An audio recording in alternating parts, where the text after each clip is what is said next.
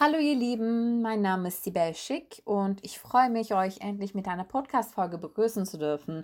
Ich möchte ein paar Leser in den Kommentare auseinandernehmen und zwar zu dem Interview, das ich mit Alice Hastas über ihr Buch geführt habe. Ähm, genau, also vielleicht noch einmal hier dazu. Ähm, ich habe heute eine Assistentin dabei sozusagen und zwar äh, eine Soundmaschine.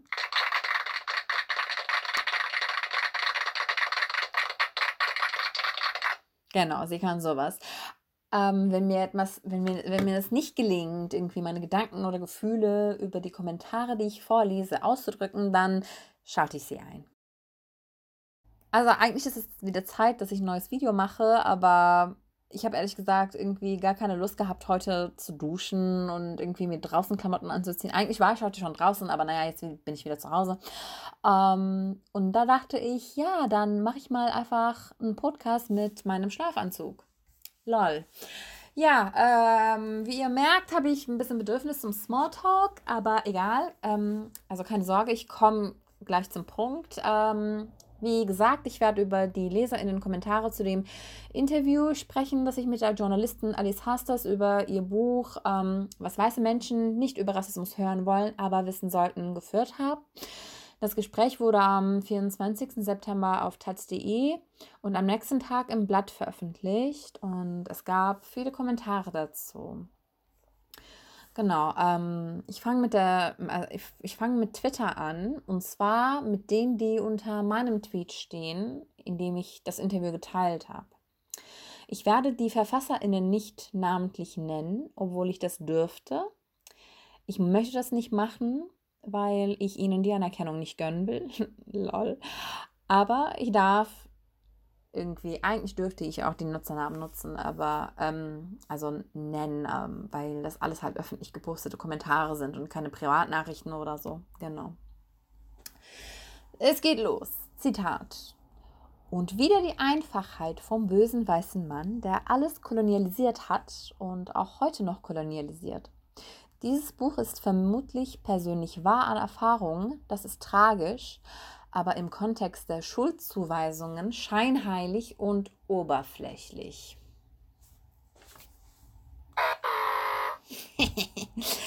das war der Tweet. So, der Kollege, der den geschrieben hat, wirft also Alice Hastes Einfachheit vor, ist aber selber zu faul, das, was im Interview besprochen wird, auf einer strukturellen Ebene aufzunehmen und einzuordnen. Wie ihr merkt, zeigt er sich beleidigt und das erkennen wir daran, dass er sich von dem Begriff weißer Mann angesprochen fühlt. Also er fühlt sich angesprochen von diesem Begriff und findet es nicht gut, so markiert zu werden, weil er ja die Norm ist. Ja, also in dem Tweet hört man tatsächlich raus, dass er sich wünscht, dass Menschen über Rassismus und Kolonialismus sprechen, ohne dabei die TäterInnen beim Namen zu nennen damit er sich nicht in Sippenhaft genommen fühlt, ja. Da frage ich mich, ähm, ja, wer soll sich denn angesprochen fühlen, wenn, ähm, wenn nicht die TäterInnengruppe? Und wer soll dann etwas an den Strukturen ändern, wenn wir immer wieder von einer unbekannten Täterinnengruppe sprechen und das Ganze total abstrakt bleibt auf so einer Ebene, die total, die überhaupt nicht greifbar ist. Wer soll sich für die Verbrechen und für die Diskriminierung überhaupt verantwortlich fühlen, sich dagegen einsetzen, wenn wir nicht wissen, wo der Ursprung von diesem Problem liegt? Ich glaube, das ist keine, kein guter Ratschlag. Und das ist auch kein Wunschkonzert. Ja, so viel dazu.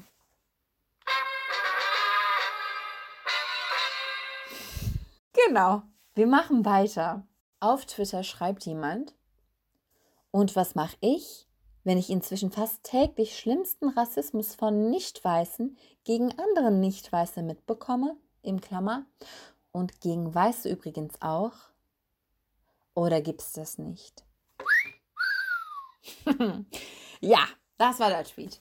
Also, ähm, ich weiß nicht so genau, was diese Person meint mit Rassismus von Nicht-Weißen gegen andere Nicht-Weiße. Ich schätze, dass er vom Kolorismus spricht. Und das ist natürlich ein Thema. Und darüber muss auch gesprochen werden. Aber das ist ein anderes Thema.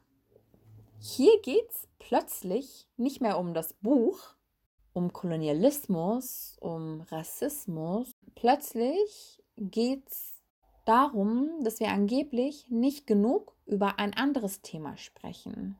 Das nennt man Derailing. Das ist ein englisches Wort. Eigentlich gibt es ein perfektes Wort dafür im Deutschen und zwar Ablenkung. es wird vom Thema abgelenkt, indem man irgendein anderes Problem thematisiert, aber in der Natur dieser Sache liegt, dass sofort hierarchisiert wird. Wenn wir zum Beispiel über Rassismus sprechen, wird ein anderes Thema benannt und das soll dann angeblich wichtiger sein. Es wird vorgeschlagen, dass wir stattdessen über dieses wichtigere Thema sprechen sollen. Das macht natürlich das Problem um das es gerade geht, unsichtbar und dann plötzlich geht es nur noch darum, dass diese Person ablenkt, das ist auch das Problem halt, ne? Also wenn wir über ein Problem reden, über Diskriminierung und so weiter und dann kommt eine andere Person und sagt, nee, ihr solltet stattdessen über dieses andere Thema sprechen, das wichtiger ist. Und niemand spricht aber über gar keins, sondern es geht nur noch darum, dass diese Person halt versucht, versucht von dem Thema abzulenken. Und ich bekomme manchmal Diskussionen in, in den sozialen Netzwerken mit, wo Menschen wirklich versuchen, sehr lange versuchen, diese Personen dazu zu bringen, über das eigentliche ursprüngliche Thema zu sprechen, ist, und das gelingt ihnen nicht. Und alles, was sie am Ende haben, ist einfach vergeudete Zeit. Genau. Derailing bedeutet im Deutschen übrigens entgleisen. Also das ist auch vielleicht, dann habt ihr nochmal ein Bild vor den Augen. Hm, genau es soll um, also es soll einfach in eine andere Richtung gehen. Das ist das Ziel. Und das sehen wir hier auch. Ähm, aber da ist auch was anderes dran in diesem Kommentar. Und zwar, ähm, die Person fragt ja, was denn mit dem Rassismus Weißen gegenüber wäre. Ähm, und dann sagt selber, oder gibt es das nicht? Ja, Johannes, den gibt es nicht. Hast du richtig geschätzt den gibt es nicht, weil niemand in Deutschland aufgrund ihrer seiner weißen Hautfarbe strukturell benachteiligt oder meinetwegen auf der Straße angegriffen wird. Niemand bekommt eine Absage für eine Wohnung oder für einen Job aufgrund weißer Hautfarbe. Das kann andere Ursachen haben, aber die Ursache ist nie rassistisch. Nie. Nie. nie. Genau, es geht weiter und zwar folgender Tweet. So viel zum Schuldgefühl erzeugen. Der weiße Mann, dumm, ungebildet, böse, die eingewanderte, superkluge, gebildete, liebe Frau. Glaube fest dran, vielleicht gibt es nicht mehr. Hm. Ja, die Person schätzt eigentlich richtig. Schuldgefühl wäre definitiv ein Anfang. Ein guter Anfang, wenn sich alle Menschen in Deutschland für Rassismus, Antisemitismus und die Kolonialgeschichte Deutschlands verantwortlich gefühlt hätten, hätten wir heute ganz bestimmt mit viel weniger Rassismus und Antisemitismus zu tun gehabt. Aber wisst ihr, was stattdessen passiert? Am Tag der deutschen Einheit marschieren Nazis auf den Straßen, drohen JournalistInnen mit Hinrichtungen, nutzen Worte wie Kanacke und Fotze und schreien antisemitische Parolen. Ja, das ist die Realität heute. Mit Schuldgefühl wäre definitiv was erreicht, aber ist leider nicht der Fall. Na, wer ist denn jetzt dafür verantwortlich? Das frage ich mich, wenn nicht die Nicht-Betroffenen. Hm. Ich frage mich aber auch, wo die Person die Wörter, die Wörter dumm und ungebildet her hat, weil die kommen halt nicht im Gespräch vor. Ganz im Gegenteil sagt ja Alice Haas das eigentlich im Interview, dass man Rassismus nicht mit, ähm, nicht zwingend mit Unwissen erklären kann. Also so viel dazu. Genau, und wer die eingewanderte Frau sein soll, das weiß ich auch nicht. Ich denke nicht, dass die Person von mir spricht, weil ich habe das Interview lediglich geführt. Und wenn die Person von Alice Hastas spricht, dann hardcore rassistisch. Alice Hastas ist eine deutsche Frau, sie ist keine Migrantin. Also weiter geht's. Und zwar äh, sind wir mit den Twitter-Kommentaren durch. Und ich glaube, die Kommune der Taz ist inzwischen sehr vorsichtig, was die Facebook-Kommentare angeht. Da habe ich keine besonders schlimme Kommentare finden können.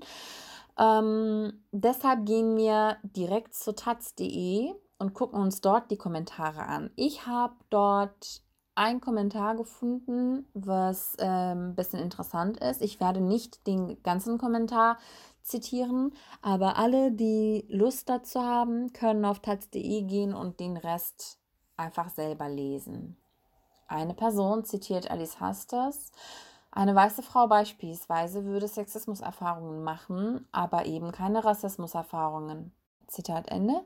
Und dann fragt die Person, wie soll ich es denn nennen, wenn eine nicht weiße Person öffentlich verkündet, sie wüsste alles über jeden einzelnen weißen Menschen, weil sie Bücher gelesen hat und Filme gesehen, die von Weißen geschrieben bzw. gedreht wurden und oder von Weißen handeln.